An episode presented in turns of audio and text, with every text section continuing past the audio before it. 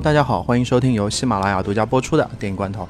啊，我是你六叔，坐在我对面的是北风老房，现在睡在哈尔滨的冰雪大世界的是来自冰雪大世界的脑花，这是我们新年的一个特别的节目，主要是、不特别。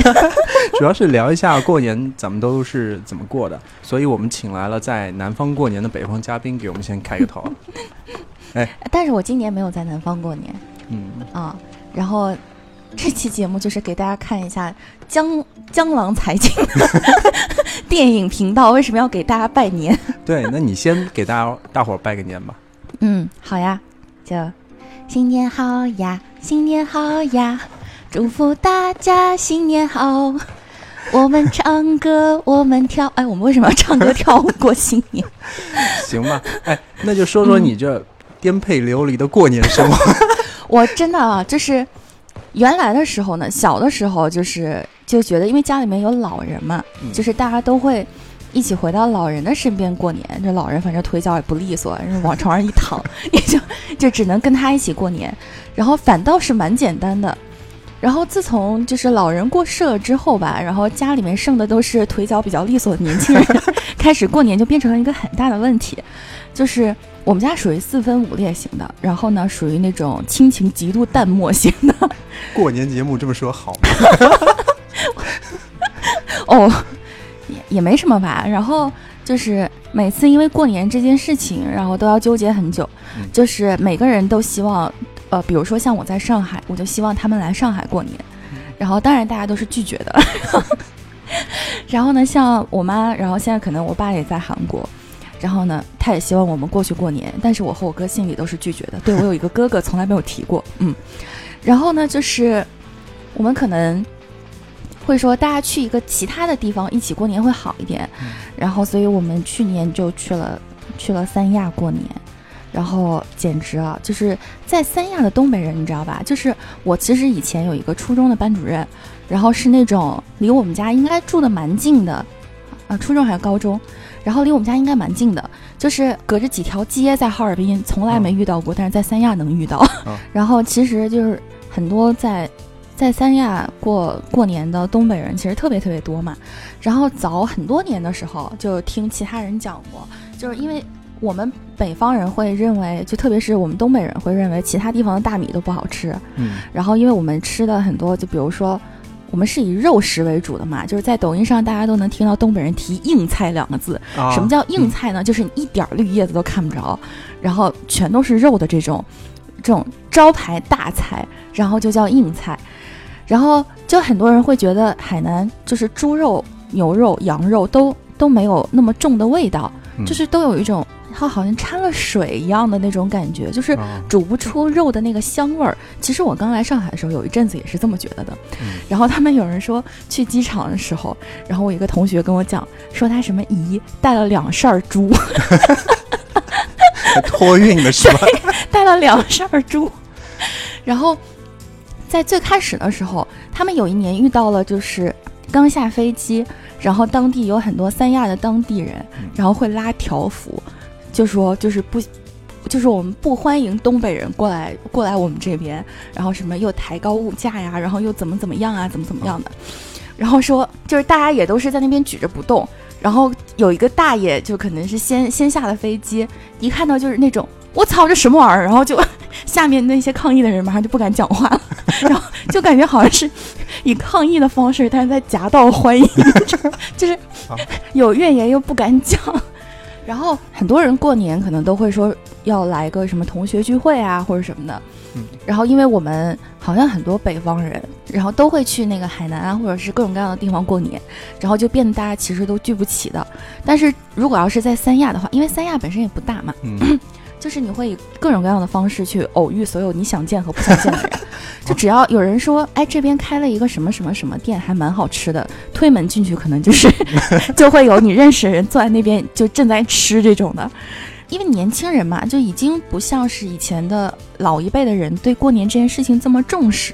嗯然后本身我们可能全国也都是没有什么年味儿什么这种的，然后大家可能也就是在一起，然后能吐槽吐槽最近，比如说工作啊、上学啊，然后如果真的不幸遇到了某一个老师什么的，然后会背地里偷偷的再去骂一遍以前的那个老师。大概大概习过年就是这么个情况。如果要是在南方过年的话，那你妈和爸现在不是都在韩国吗？嗯，那你之前有在韩国跟家人过过年吗？我们也不算是过去过年，我们嗯其实就是有一年说要在上海，然后就去了乌镇过年，哦然后就发现东西也没什么可吃的，然后到了初二开始，其实因为乌镇也是个旅游景点嘛，对，人就会特别多，嗯就三十当晚。大年三十当晚人还可以，后面的人真的是乌乌泱乌泱的，然后我们就逃了，然后我们就跟着一飞机中国人，然后去了韩国，然后到了韩国也是遍地的中国人。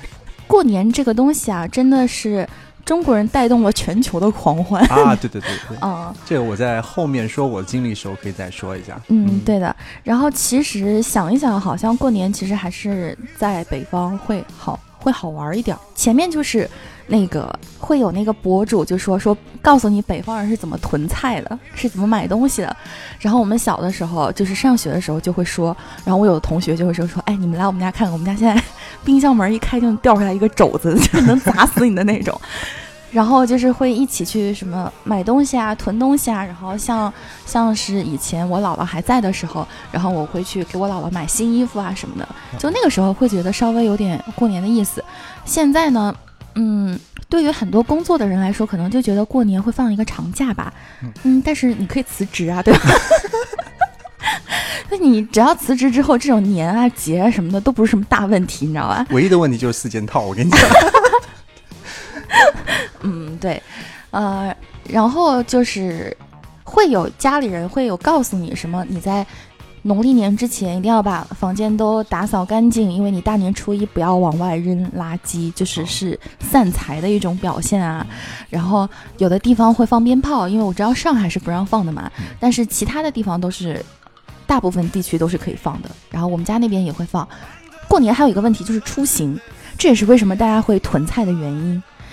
就是你本身平平常在大街上已经很难打车了，然后春节大家都在外面就晃悠啊、串门啊、走亲戚啊什么的，这个时候抢车更需要技术，所以就是不到迫不得已的时候也也是不愿意出门的，所以大家都会囤囤囤东西吧。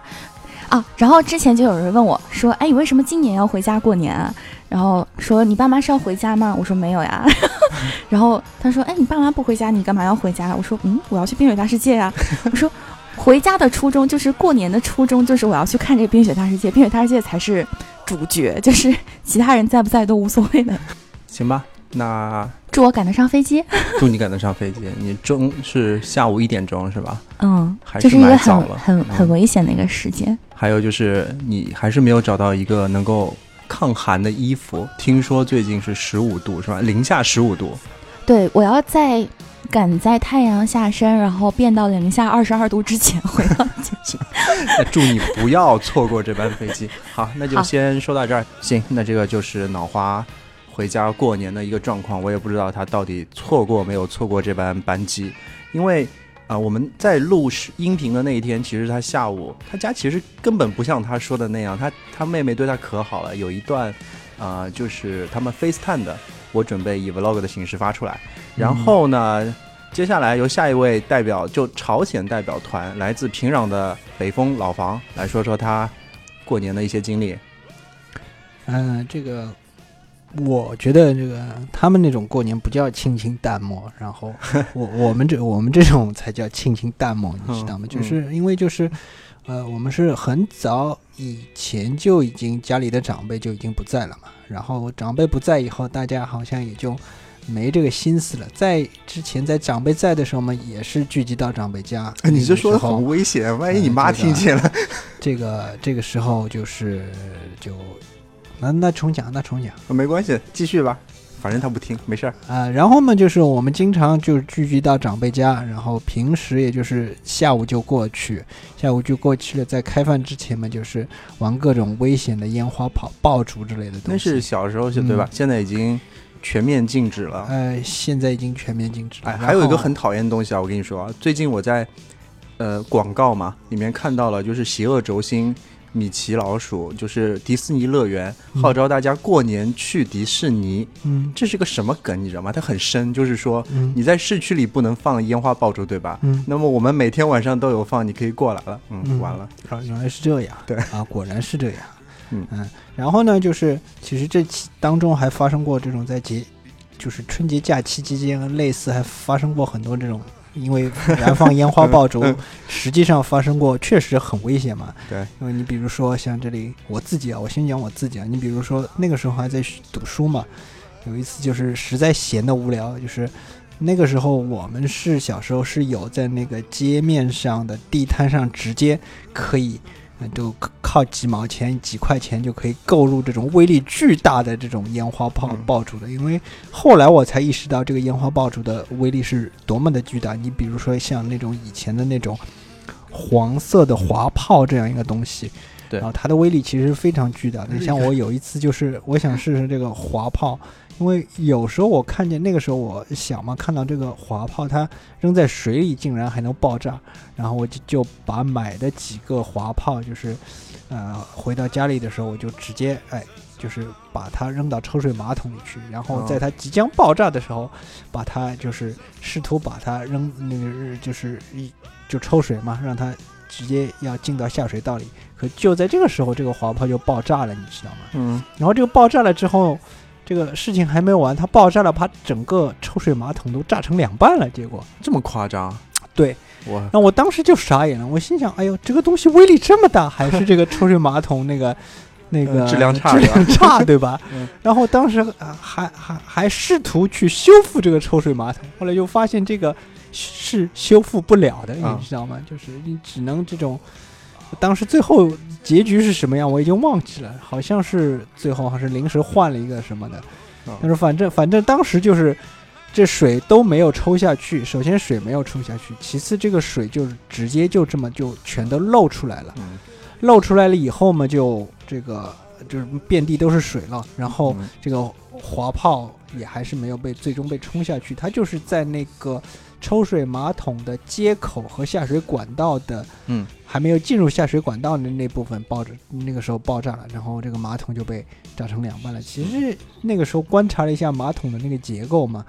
然后发现那个抽水马桶当中还是中空的，就是也也一定情况之下说明了这个 这个马桶的质量，我觉得还是有点问题的那。也是老黄历了，是我们小时候那个时候，肯定现在很多就是年轻人是没有见过那个，应该还可以，就滑炮。嗯你说那个黄色的，其实嗯大家有一种东西叫极速手榴弹，你知道吗？就是把五个手榴弹捆一起，它那个东西就类似这样的，就特别恐怖的一个一个一个哦，东西。那种滑炮还威力还是蛮大的，大的啊因为它那个头是硫磺头嘛，好像里面那个装的药材装装那些什么什么火药什么什么火药，现在还不太清楚。它那、嗯反正那个硫磺头，我虽然是关在里面关包在那个纸盒里面，现在想想还确实蛮危险的，因为。我扔那个滑炮就扔了一个，你知道吗？还不是极速手榴弹那种水平，啊就是单个的。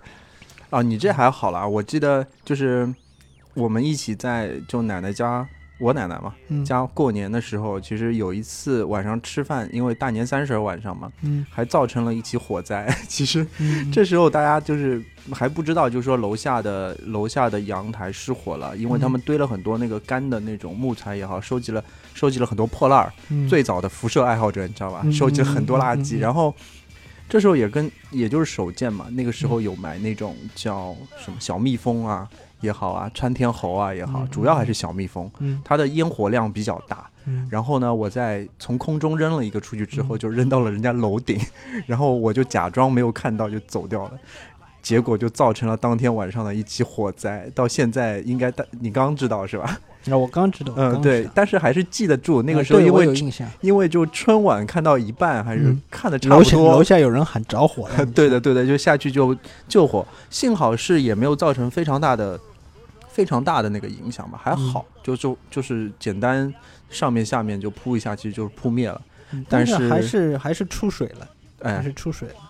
反正我觉得这个也是小时候过年的一个回忆，就觉得小时候过年更有年味，可能也就是大家子很小的地方，因为住房条件没那么好嘛，嗯很小的地方挤了一大家子，嗯，那个感觉会特别的，特别的棒棒，嗯不像现在就是各各自分散在各处，他有经历了一个就是出去吃饭吃吃年夜饭的阶段，嗯但然后就到了一个不再吃年夜饭的阶段，这个就嗯越来越没有那个所谓的年味儿了。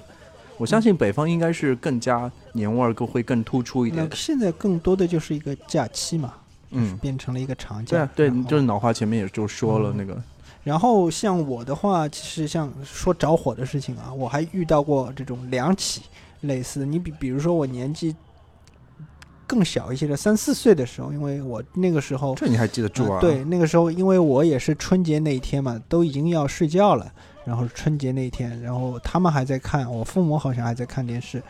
然后有一天哦那个时候，就是很小的时候，突然就是嗯我最老家的那个地方就直接着火了。嗯，晚上就是二楼的一个液化气钢瓶嘛，然后着火了以后，呃我还我记得我还特别兴奋，就抱出去就一直在看这个房子一点点的被烧掉，然后第二天瞬间就无家可归了，你知道吗？行吧，哎，我们是个过年节目，我们是不是嗯应该说一下在上海过年有什么特别不一样的习俗？感觉也没有怎么样的风俗，是吧？哦，好像在这个禁放烟花的前一年，我家隔壁也又着火了，就是现在我住的地方又着火了。然后就是这个这个这家人，就是那时房子还没有人买下来，还放着两个租客在那里。这两个租客回去回老家以后嘛，这个房子好像也是因为烟花爆竹的原因。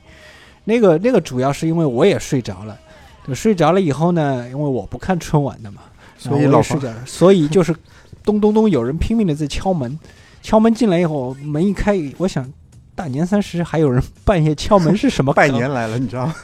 我在我在想到底什么，然后越敲越猛，我门一开，消防队，啊，然后消防队员说，意思是说，哦，我我能不能从你这儿接水管啊？他刚想冲进来，旁边旁边有一个民警同志说，哎，已经扑灭了，已经扑灭了。嗯，然后就是各各种人在一个很小的走道里，然后我印象也这个这是属于最近的一次，好像就是跟这种着火的事情还是其实经历哎次数还是蛮多的。哎，其实这么来说，老方努力分析一波之后，觉得我党的这个决策还是比较正确，因为的确，你过年要是搞出这个事儿的话，就消防员同志也好，医生或者医院也好，是比较难处理，对他们是一种降维的打击。我觉得就是这个又很烦，是的，也是也也也是一个比较好吧，也算是一个好的一个现象。虽然年味少了点，对吧？但我们嗯可以可以集体看政府燃放烟烟花爆竹，或者是迪士尼帮你放烟花爆竹，就是，然后就说到我们小时候好像也没有特别不一样的那种风俗，南方的话就可能不吃饺子而已。除此之外，大家都看春晚，好像也并饺没有。子还是吃的吧？我记得是最后一道，它还会上一点饺子的，我印象当中。嗯，行，嗯那就说说你平壤的事儿吧。呃，这个这个这个这个根本就不是平壤啊，啊其实就是首尔而已。我也不知道为什么一定要说平壤，因为这个我觉得平壤还是没什么去头的。就是今年不想去一下吗？你那么喜欢去什么俄罗斯，我真搞不清楚。你都是去军事要地看去旅游，我真是醉了。哎，这个这个，我我是本来想是去 DMC 的嘛，就是共同警备区嘛，嗯但是后来就是因为它有一个专门的观光团，那么你当时时间可能不够，然后其他的地方因为要忙着参观什么战争历史博物馆什么的，可能就错过了，有点可惜。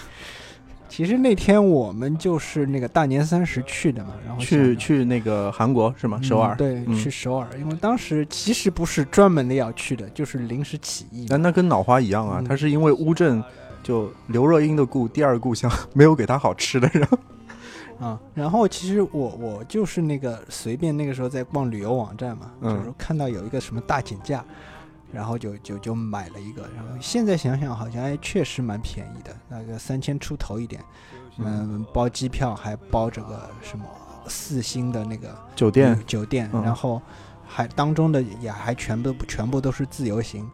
因为之前一次自由行法国成功了嘛，然后膨胀了，你知道吗？啊，啊，然后就觉得哎，这个这个这个地方，这个韩国这种地方嘛，中文肯定比法国多，一定没有问题。呃，其实确实也没有问题，嗯确实真的也、也没有问题，就是，然后就去了韩国。然后其实韩国这个国家其实蛮奇怪的，嗯，就是那个他们就是没有就是没有专门的，他们属于他们自己的最重大的节日，嗯应该是中秋节。嗯嗯，还有他们自称发明的端午节。对然后其实春节的话算是次一级的那种节日，啊，不算是最大的。对他们来说，中秋才是最最大的。但是呢，也算是一个大的假期了。嗯所以这三天，整个首尔几乎是除了游客之外，你看不到几个韩国人吧？就是很多店也都是属于关门的那种状态。然后我们去的那个时候，正好是那个萨德的那个事情还不是，就是刚刚开始，已经开始了，但是还没有那么沸沸扬扬。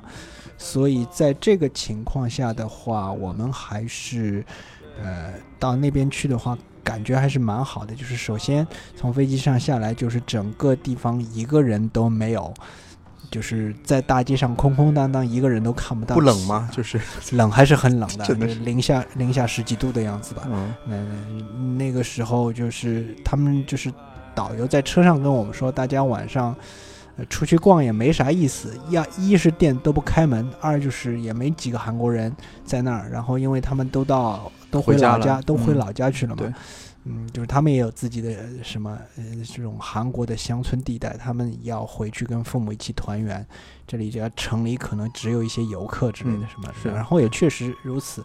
然后我们这个旅馆附近嘛，然后我本来想出来买点年夜饭，你知道吗？嗯嗯，结果发现驻地附近除了一家快餐店，其他什么都没有。然后，我就只好那个什么，跑到一家那个二十四小时都开着的那种便利店去买了点嗯方便面作为那个年夜饭。嗯，然后是当当时就只能在旅馆里看中国的春晚，你知道吗？对，因为其他节目看不明白，你知道吗？嗯是然后就就就就是这是这是除夕的第一天，然后第二天嘛，就是他们这个地铁道还是一直处于正常的运营状，态，那应该嗯然后就就开始就是按照原先的计划，就是就是像那个像就是各个什么经典景点去打卡嘛。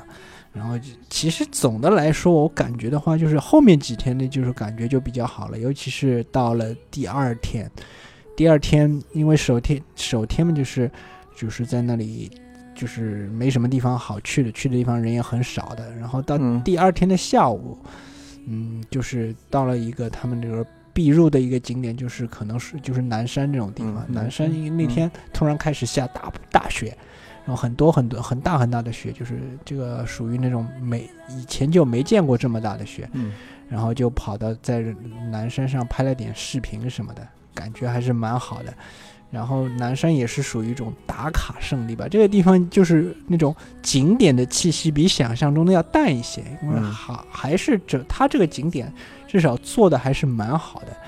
嗯，我觉得有些设备，包括上面的一些小东西啊，就有一些这种，呃，说的难听点，就是像低配版的日本，但是实际上已经跟那个最先进的地方差不多了。整嗯个韩国还是一个相当发达的地方，尤其是首尔。嗯对呃，那个江南地区最后还是没去，还是去了一些经常打卡的地方。那个嗯他们那边其实节日的气氛还是很浓重的，因为到了那个呃初一以后嘛，他们嗯也开始各种地方就是嗯每个家家户户带着孩子出来玩了嘛，他们就到各种游乐园去什么的，他们就是穿的那种朝鲜的民族服装嘛，就是男的也好，女的也好，就穿着那种我觉得有一点杀马特的那种韩国的民族服装。那你又很危险，我可以 我我我知道这么说有点危险，因为但是我觉得这个这个很奇怪呀，就是啊这个这个民族特色似乎太过明显了，就是反只要是说什么民族服装的话，我觉得都有那么一点点那种啊，这种秀的嗯秀的气氛很重的。就就我觉得这一点上我不太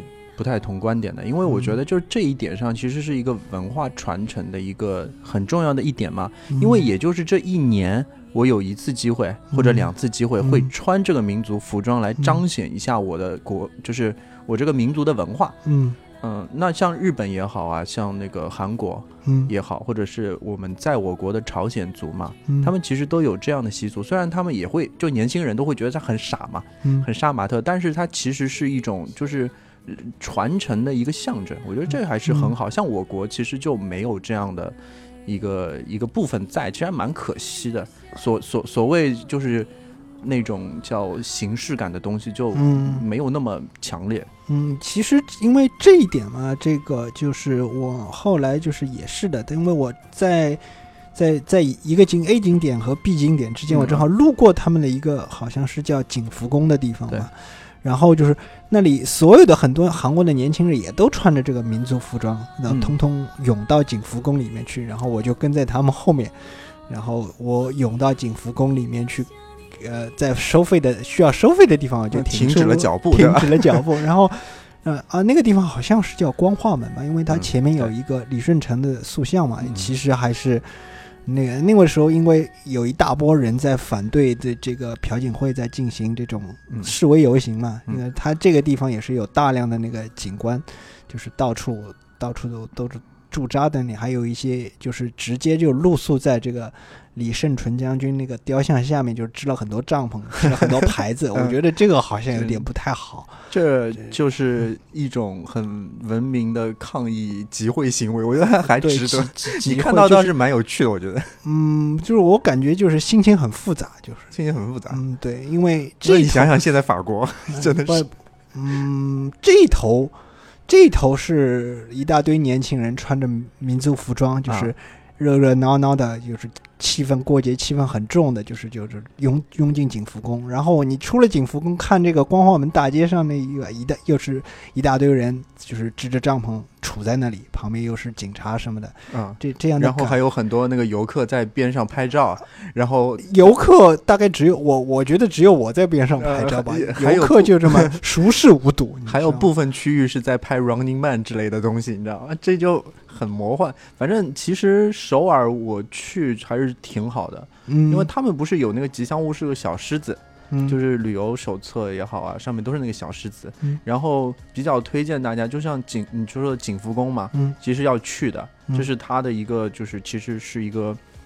行政场所，其实算，对，但因为这种是但是也是算是相对来说挺漂亮的，那条路也很宽敞，对。很有意思。嗯，对这整个情景也只有在国外才能，这类情景只只有在国外能够啊看到。万恶的资本主义国家，嗯。你可以看到一个这样的情况，嗯是吧？嗯，还有嘛，嗯就是你出了以后嘛，就是去到一个叫。其实这是叫清溪川的一个地方，清溪川挺好的啊对，嗯那但是因为那一天我感觉还是那个蛮好的，因为一是人少，然后下午风大，然后这个风大好毛线，听了我就疼啊、啊！对，是这是冷是当然很冷，还有嘛，就是它整个清溪川都结冰了，嗯，然后你在这个地方就是啊，别的样别样貌的还还是有一种别别样的风味的。然后站在那里，除了冷的要死以外，好像还是可，还是嗯那种感觉还是蛮好的。嗯，清溪就是川真的蛮漂亮，它嗯属于一个像。呃，城市当中的绿肺的一个这样的感觉嘛，因为嗯当中是一条溪河，两边嗯都是很漂亮的一些 studio 也好，咖啡厅也好，嗯，而且呢，我最早去的时候会觉得是叫清溪川灯场，你知道吗？因为它晚上那个灯光工程布置的还是挺好。嗯因为我去的很早，那个时候就算是在上海也好，也没有那么好的灯光工程。但现在上海真的灯光工程做的没这么好的，嗯晚上能漂亮到一个极点，它的那种空气的透明度，就是那种眼睛看出去舒适程度特别高。特别嗯现代化，但是带来同样的一个问题就是光污染。你会发现啊天空是红的，特别讨厌。不像我在乡下，天空是全黑的，嗯只看到月亮，月光能比你家的灯有时候还亮。嗯啊特别棒。嗯，还有一点呢，就是那个这个就是所谓的国外的年味比国内要重很多，我对。对，嗯还有一点就是就是在那个啊明洞嘛，啊明洞，因为这个像明洞的那个 那个小吃街嘛，就是到了晚上，就是所有的这种小摊小贩都都冲到街上来了。然后这个时候给给我一种幻觉，因为因为我在小很小的时候，我我我有时候就是过节的时候也经常就出出没于这种小吃小吃摊贩和那种街道上的人，就是这种各种小小小商小贩把你淹没的那种状态。嗯现在因为就是肯定没有了。肯定没有了。首先就是各种小店也没有了，这种嗯小商小贩也不可能处在大街上向你抖手东西。但是嗯我是有过这样经历的。然后你又在这里又回到那种状态以后，其实我觉得我自己还是蛮感慨的，因为嗯明洞那个地方它很多店就是店家就开着的，店家旁边就是一个小摊贩，像你卖年糕什么的，卖卖烤鱿鱼之类的东西，什么，嗯。然后各种各样奇特的食物，反正烤各种海鲜，烧各种海鲜。对这但这这这个，因为韩国那个首尔反正是一个味道的。啊，对，就嗯就而韩国是特别冷嘛，就因为比较尴尬，就是你你刚从一个什么烧烤炉上把一个一串年糕拿下来，就刚吃了几口，然后下下一个它已经完全冻掉了，就是嗯嗯刚吃了几口，就是在然后你我我我那次就是吃一个年糕，我吃到第三块的时候，哎呀，实在咬不动了，然后我我 我我我我跟那个小哥说，你让我再 烤一会儿吧？再再烤一会儿吧，然后只好再烤一会儿，一会儿你再拿起来再再吃。他说的，那你烤吧，你烤吧。因为这个时候其实我我其实还是蛮感慨的。嗯，但是我觉得这当中又有一个很有趣的点，就是说我们小时候嘛，呃，会在初一的时候去看灯会，对吧？初一会有灯会，通常是在上海的城隍庙，像城隍庙嗯那边也有、呃商业性的小吃街，嗯那个还是保留下来的。但是等到我们大了之后嘛，就没有那个心想说我在初一的时候还会再去那里，嗯所以就其实这个年味也随着我们自己年龄增大嘛，也会慢慢的被我们去淡忘。但是我们去旅游的时候，却一定会去一些国家的一些，比如小吃街啊也好啊，嗯那些打卡圣地，对吧？，在那个时候我们就反而会找到我们小时候的那种感觉，这是一个新鲜感。很有趣的一个一个一个现象。嗯然后我呢也是属于，因为我工作之前其实是非常非常忙，一年大概只能休息个十几天，通常都集中在过年嘛。嗯，然后我就大逆不道的，每次过年都是出去玩的，嗯 就是到国外去过，然后。呃，有从最简单的可能就是从泰国入手嘛，因为那边东西又便宜，嗯然后中国人其实又非常多，也是嗯建议大家可以先从这种啊、亚洲国家开始。当然，你去韩国那边也有过节的气氛，但是日本就可能没有了。嗯然后呢，还然后之后我就去了那个澳大利亚，他们两种是非常不同的两种叫中国年味，你知道两种嗯是什么不同啊？就是那个泰国的是叫做带有营销感的中国年，啊 就是什么意思呢？就是其实泰国，我我当然没有贬低，我很喜欢泰国。嗯去普吉岛也好，或去曼谷也好，那边东西又很好吃，嗯然后又特别的便宜，然后中国人其实又特别多。在这种情况下，其实华人并不是他们那边的常住人口，所以他们的这个中国年主要是以营销的方式。你可以看到很多，嗯，在做年夜饭的餐厅，嗯有很多大的一个免税商店或者是商店，都是在以中国年的方式来做一个就营销活动，嗯。会有很多很多中国的那个元素，嗯。但是你明显的知道它是一个就是过年，就像你就像和现现在上海差不多，你到了到了过年的时候，你去了商场里面看到的就是那种。啊，告示牌里面。虽然会有很多呃新年的元素，但你知道它就是个促销嘛，嗯嗯。就是这这这是一个很有趣的一个叫做有营销感的中国年，而在呃澳大利亚就不是很一样，那也要看是大城市，比如说是像墨尔本、墨尔本，嗯。还有就是悉尼，因为在那边的华人的数量真的是非常非常多，嗯嗯嗯，他们是发自内心的做了一种叫做有文化感的中国年。嗯。它是在整个城市，我们举个例子，是在悉尼的话，他们每一年会固定的在这个城市里面，把十二生肖以一种很有趣的花灯的方式嘛，在城市的各处去展示，有的是在维多利亚广场啊，有的是在城市博物馆啊，有的是在啊贝壳宫边上啊，它都会以这种形式去展出出来。它并不是一个营销手段，而是一个当地华人就是去纪念自己的一种方式，纪念这个呃节庆的一种方式了。嗯嗯然后在他那边 Darling Hub 就是那个达令港嘛，嗯晚上也会放烟花，在那个过年的期间，他们会有社团性，就是华人社团性的那个表演，比如说唱京戏也好啊，打年糕也好，会有这样的文化表演，嗯。但这一些全是免费的。嗯。就是让，其实就是让所有的在那边的华人也可以，或者是在那边对中国文化非常有兴趣的外国人也好，能够去接触的一种东西。嗯。他们都是以文化的形式出现的，它不太不太是促销的形式出现，而且这些所有的活动会被印在一个就是叫旅游手册上，你到你到了悉尼，在机场就能拿到了，嗯你就知道从初一开始你有哪些样的文化活动你去可以参加参加到。这个就我就觉得这个就是非常好，墨尔本也好啊，就主要还是悉尼那边感觉更强烈一点。嗯然后呢，就像你前面说的，如果你要在国外去过一个年的话，如何去假装你是正经过了个年？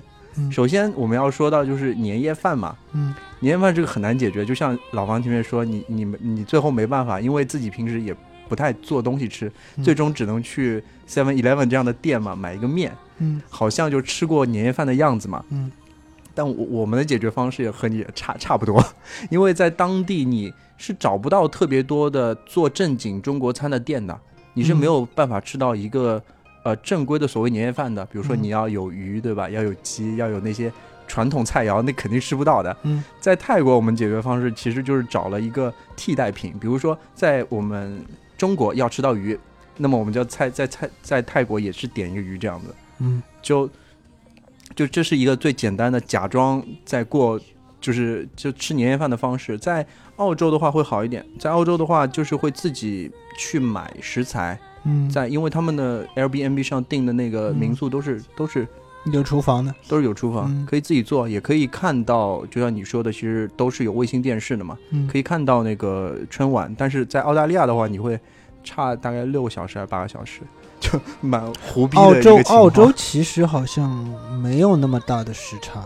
好像吗？忘记了，嗯对，太时差在某些城市几乎没有时差。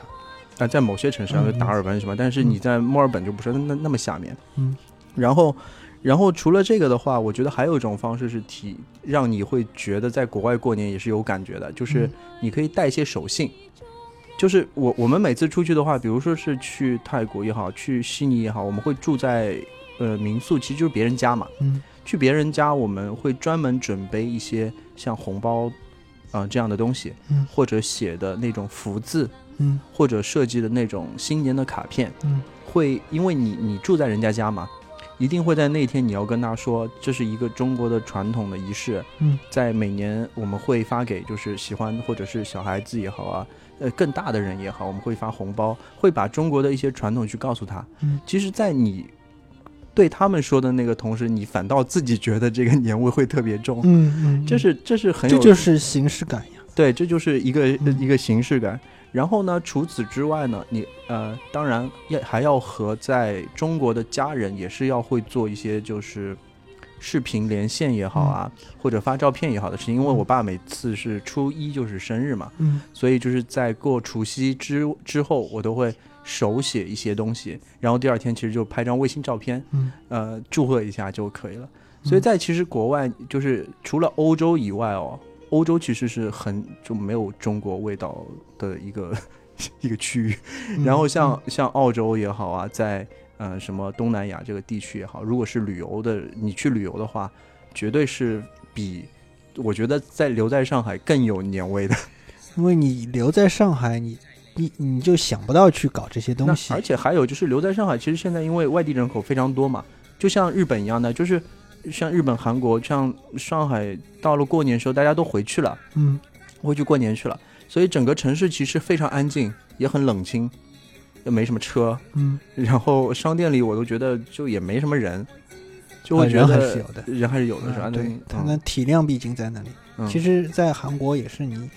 头两天可能没人，这后后面就陆陆续续都冒出来了。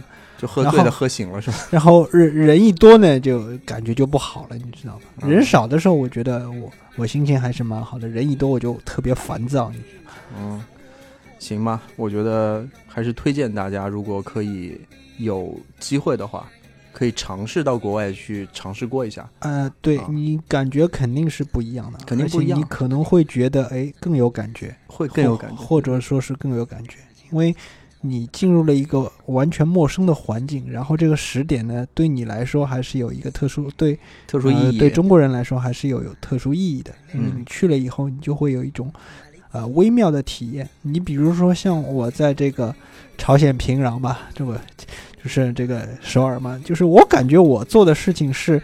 我以前在中国会做的那些事情，去什么专门的景点啦，什么小吃街啦，呃，什么各种地方去打卡了什么的，这个好像就真的只是我在那个这个中国以前才会做的事情，然后我再到国外来做这些事情，倒是有一种别有，我倒倒显得我自己更有心情去做这个事情了，好像嗯就是的反而觉得这这么做没什么，没没什么可笑，也没什么这种各种尴尬。啊，没什么尴尬。对然后，嗯当然了，我我还是对那个说说起来说说穿传统服装有一点这种有点奇怪。其实刚刚我说什么朝鲜韩传传统服装不大好看，其实我对任何国家的传统服装都觉得有一点特别奇怪的地方。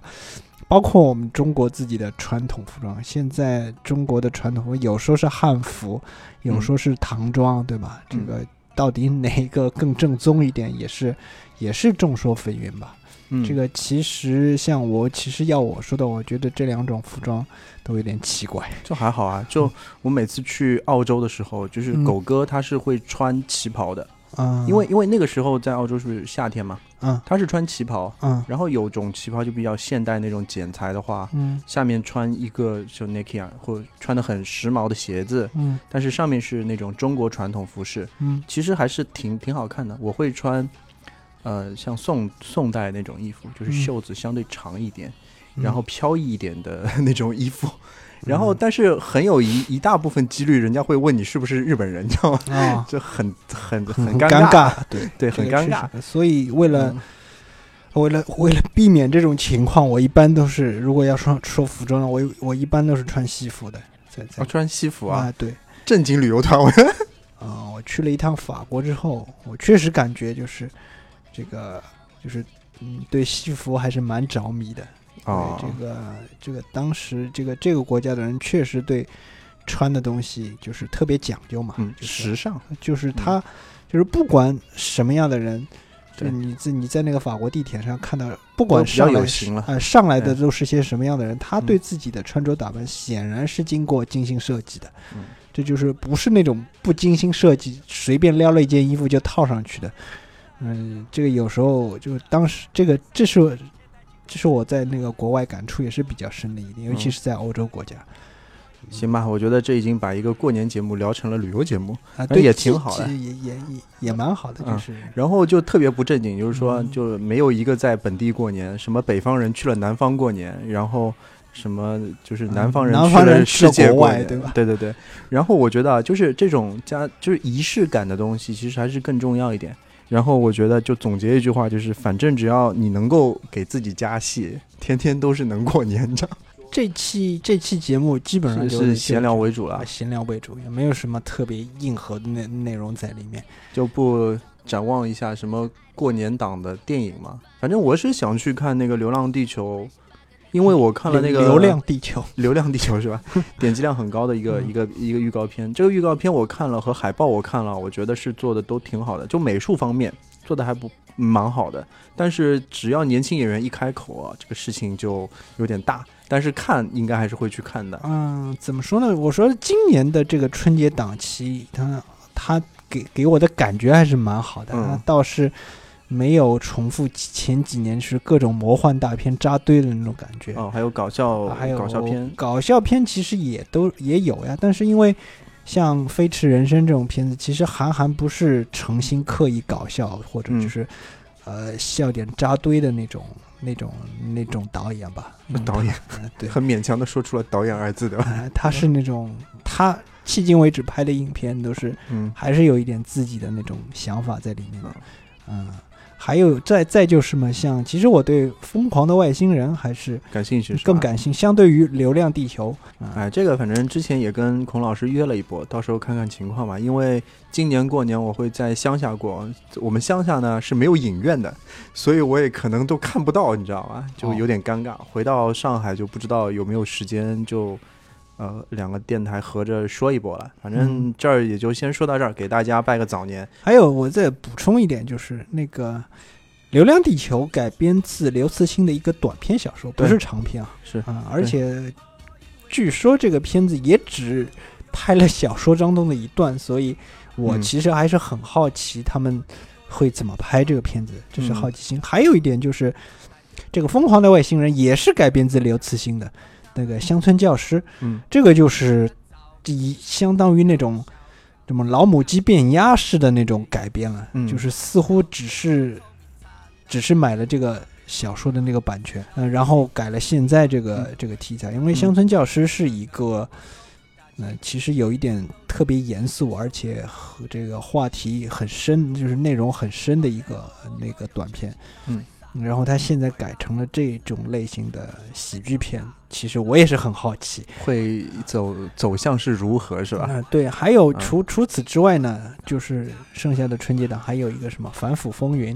嗯《反腐风云》里面这个导演呢，好像是麦兆辉还是那个庄文强啊，反正就是无双的那个组合之一。这个其实也很也也很迷啊，就是就是我们的春节档现在是，呃，今年的这个春节档嘛，还是应该说还是蛮有看的，就是他上的片子每一个都有一点自己都有自己的特点在里面的，就是呃你可以你可以看到两次沈腾，对吧？啊、但但因为有些人就是觉得这个片子是沈腾拍的，他就不去看了。嗯我我正好相反，因为我对沈腾没有没有什么感觉，你知道，我没有看过任何一部沈腾的电影。现在想下来还真是这样，所以、呃，如果这个这个沈腾在这里面的表现怎么样，暂且不说吧，反正我对这个人没有这么大的恶感。嗯，我我没看过他电影，我看过几个综艺里面他出现呃，我连综艺都没看过，嗯就是对对于我来说，沈腾只是个名字而已，只是个名字还行，对你的就是名字，就是还是还有他那张脸，对吧？嗯。呃，其剩下的我是我是没有看过，就是开心麻花和沈腾有关的任何东西。嗯，呃，这样反过来说的话，可能也是降低了很多恶感啊、是吧？降降低了很多恶感。嗯呃这也有相对于许多普通观众来说，有一个片子说说我之前没看过那么多物料，我可能就是对这个片子看看的时候，对它的惊喜可能会更多。好吧，差不多吧。好那再给大家拜个年，祝嗯大家新春快乐！今年是猪年嗯啊，大家阖家欢乐，一年顺顺利利的。嗯那这就是我们电台今年的封箱的最后一期了，可以这么说。嗯好吧，那明年再见。啊，因为最大的特点是，其实今年的春今今年这一年就是之前前一个年，呃，我和那个六叔都是属于那种太岁不在身边，就属于那种生肖都去拜太岁了。